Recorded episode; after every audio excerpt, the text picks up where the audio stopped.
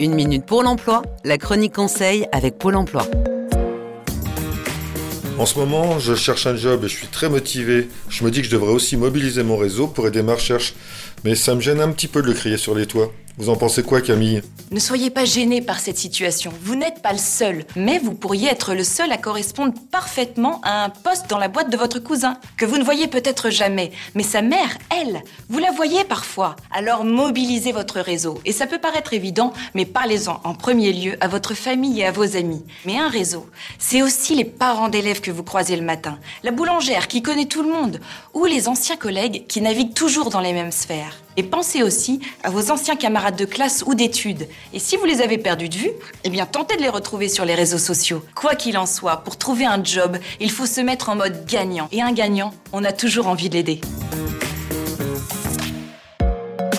C'était Une Minute pour l'Emploi avec Pôle Emploi. Plus d'informations sur le site uneminutepourlemploi.fr.